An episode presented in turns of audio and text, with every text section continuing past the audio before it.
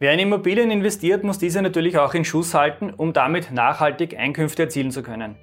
Wie ihr mit den Renovierungs- und Sanierungskosten Steuern sparen könnt, das erfährt ihr in diesem Video. Wer Steuern versteht, kann Steuern sparen.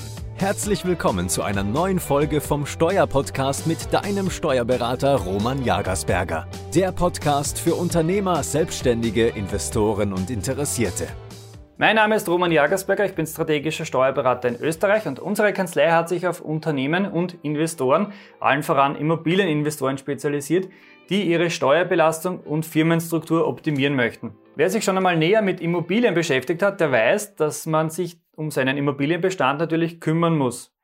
Der Immobilieninvestor muss nicht nur darauf achten, dass monatlich die Mieten auf das Bankkonto eingehen und dass die Raten an die Bank bezahlt werden, sondern auch natürlich, dass die Objekte laufend in Schuss gehalten werden.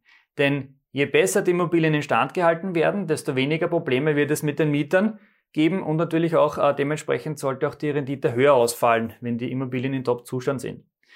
Von der Wertsteigerung natürlich ganz zu schweigen. Wir möchten euch nun mit einer dreiteiligen Videoreihe alles Wissenswerte rund um den Erhaltungsaufwand von Immobilien zeigen.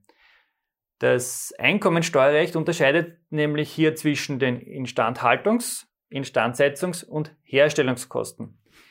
Diese Unterscheidung ist deshalb wichtig, weil jede dieser drei Aufwandskategorien unterschiedliche Auswirkungen auf eure Steuerberechnung und somit auch auf eure Steuerbelastung hat. Dieses Video jetzt ist Teil 1 dieser dreiteiligen Videoreihe und soll euch nun alles Wissenswerte um den Inst zum Instandhaltungsaufwand liefern. Unter Instandhaltung versteht man vereinfacht gesagt einfache Reparaturen, das Steuerrecht spricht von Austausch unwesentlicher Gebäudeteile, die keine wesentliche Erhöhung des Nutzwertes oder der Nutzungsdauer des Gebäudes zur Folge haben. Das hört sich jetzt sehr kryptisch und sperrig an. Was genauer versteht man darunter? Was kann das sein?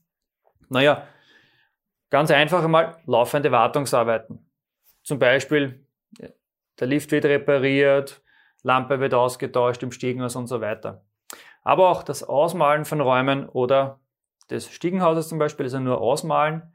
Genauso Streichung des Fassades, aber aufpassen, ohne Erneuerung des Putzes, einfach nur neue Farbe drauf. Dann genauso Ausbesserungsarbeiten an der Gebäudehülle, Reparatur von Sturmschäden, Unwetterschäden und so weiter. Wie gehen wir damit steuerlich um? Naja, dieser Instandhaltungsaufwand kann im Jahr der Bezahlung sofort als Werbungskosten im Rahmen der privaten Vermietung und Verpachtung abgeschrieben werden. Das heißt, hier ist wichtig zu wissen, in welchem Jahr bezahlt ihr diese Ausgabe. Wenn das jetzt im Jahr 2021 war, noch im Dezember 2021, dann könnte diese Ausgabe als Werbungskosten für die Einkommensteuererklärung 2021 geltend machen. Ihr könnt, wenn es steuerlich Sinn macht, diese Kosten, also die Instandhaltungskosten, auf 15 Jahre verteilen. Ob das für euch Sinn macht, solltet ihr mit eurem Steuerberater besprechen. Es gibt nämlich Konstellationen, da könnt ihr damit mehr Steuern sparen. Die Instandhaltungskosten sind aus steuerlicher Sicht die besten Erhaltungsaufwendungen, da wir eben, da wir sie eben entweder sofort abschreiben oder freiwillig über 15 Jahre verteilen können. Wir haben daher die Wahl, je nachdem, was in eurer speziellen Situation aus steuerlicher Sicht vorteilhafter ist, welche Methode wir wählen. Die beiden anderen Bereiche, die Instandsetzung und die Herstellung, finde ich jetzt persönlich aus steuerlicher Sicht nicht so attraktiv, da wir diese Kosten über einen fix vom Steuerrecht vorgegebenen Zeitraum verteilen müssen.